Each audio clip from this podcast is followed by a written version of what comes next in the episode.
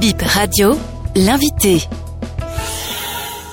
Afide Bossou, je suis le conseiller technique et juridique de la Sénat. La Sénat a organisé une tournée histoire de vérifier l'existence des sièges des partis politiques sur le terrain. Faites-nous déjà le point après euh, cette tournée. De manière globale, la majorité des partis politiques ne sont pas véritablement en règle vis-à-vis de la charte des partis politiques qui est le test fondamental qui régit le fonctionnement des partis politiques. La mission a connu une durée variable selon les régions. Pour les départements du sud et du centre, la mission s'est déroulée sur quatre jours tant entendu que la plupart des partis politiques ont leur siège national à Cotonou et les sièges départementaux, pour la plupart, c'est dans les chefs-lieux des départements.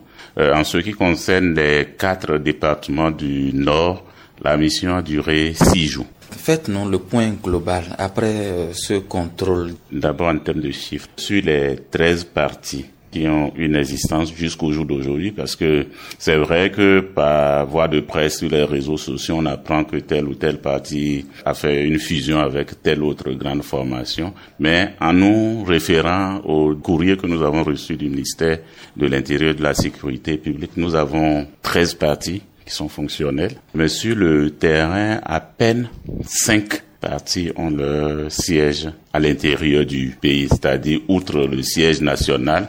La loi prévoit que chaque parti doit avoir un siège départemental fonctionnel, c'est-à-dire qui dispose d'un minimum de mobilier bureautique pour assurer une permanence au niveau de ce siège-là. Encore que ce n'est pas l'unique obligation qui est mise à la charge des partis politiques.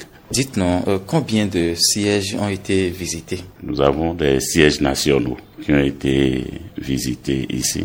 Ça doit tourner autour de 6 ou 7 ou 8 à Cotonou ici. Et à l'intérieur, donc au niveau départemental, c'est environ 5 partis qui ont leur siège départementaux. Donc euh, il suffit de faire 5 fois 12 et nous avons le nombre total de sièges départementaux visités. À cela maintenant, il faut ajouter le nombre de sièges nationaux. Alors sur le terrain, combien de partis vous ont reçus Si je prends l'équipe qui est allée au nord, il y a six partis qui ont reçu cette équipe, à savoir euh, l'UPR, le Bloc républicain, MOEL, euh, FCBE, FCDB, les démocrates et dans une moindre mesure euh, MPL. Parmi ces partis, combien de partis n'ont pas pu se soumettre à cette euh, formalité? Je ne saurais vous donner un chiffre exact, mais euh, si on s'en tient aux informations que nous avons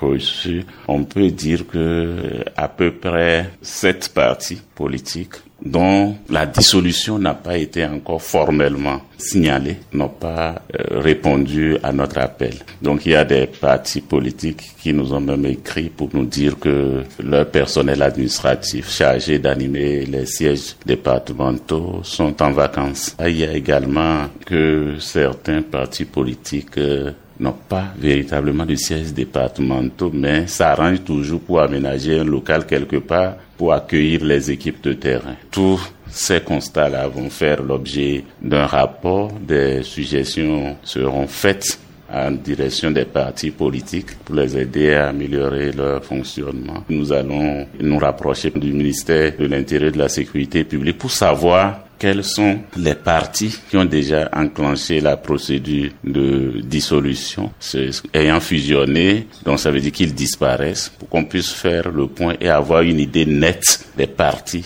légalement constitués qui sont fonctionnels dans la réalité. Après ce contrôle, quelle sera la suite? Il y a d'abord des rapports particuliers qui seront adressés à chaque parti.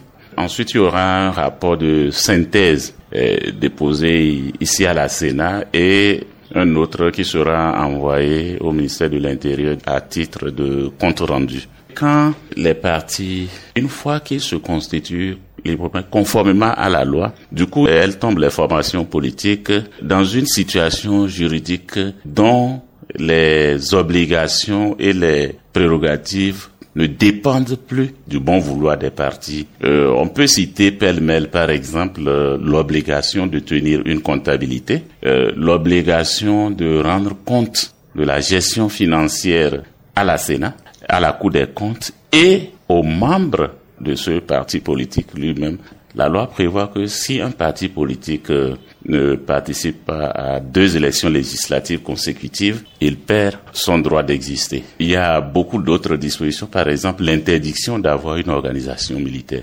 l'interdiction de diffuser des messages euh, visant à troubler l'ordre public et tout ça là. En contrepartie de ces obligations, bien entendu, il y a des avantages, comme par exemple le fait de bénéficier du financement public de l'État. Que se passera-t-il avec les partis qui n'ont pas de siège dans les départements? D'abord, il faut leur rappeler qu'ils doivent avoir un siège fonctionnel dans chaque département. Maintenant, si ce n'est pas fait, la Sénat n'a pas en fait un moyen de coercition à l'égard des partis politiques. La Sénat rencontre euh, à l'autorité compétente qui est le ministre de l'Intérieur et de la Sécurité publique à charge pour ce dernier de prendre les mesures qui s'imposent. Les partis qui bénéficient du financement? Vont-ils perdre euh, en même temps ce financement? Euh, oui, bon, fort heureusement, les partis qui bénéficient du financement public remplissent euh, ce critère-là. Les sièges départementaux existent et sont plus ou moins conformes aux exigences de la loi. Donc, il n'y a pas ce cas de figure. Mais si par extraordinaire, un parti politique qui bénéficie d'un financement public se retrouve dans une situation telle qu'il n'a pas de siège départemental, la sanction, c'est la perte du financement public. Donc, on rencontre à l'autorité et l'autorité prend les dispositions pour que le financement soit coupé. Et les autres partis qui ne bénéficient pas de ce financement-là, quel est le sort qui leur est réservé? Malheureusement, il n'y a pas une disposition qui les sanctionne directement. C'est juste, on va les relancer. Si ce n'est pas fait, on rencontre l'autorité qui prendra les mesures qui s'imposent. Merci beaucoup. C'est moi qui vous remercie.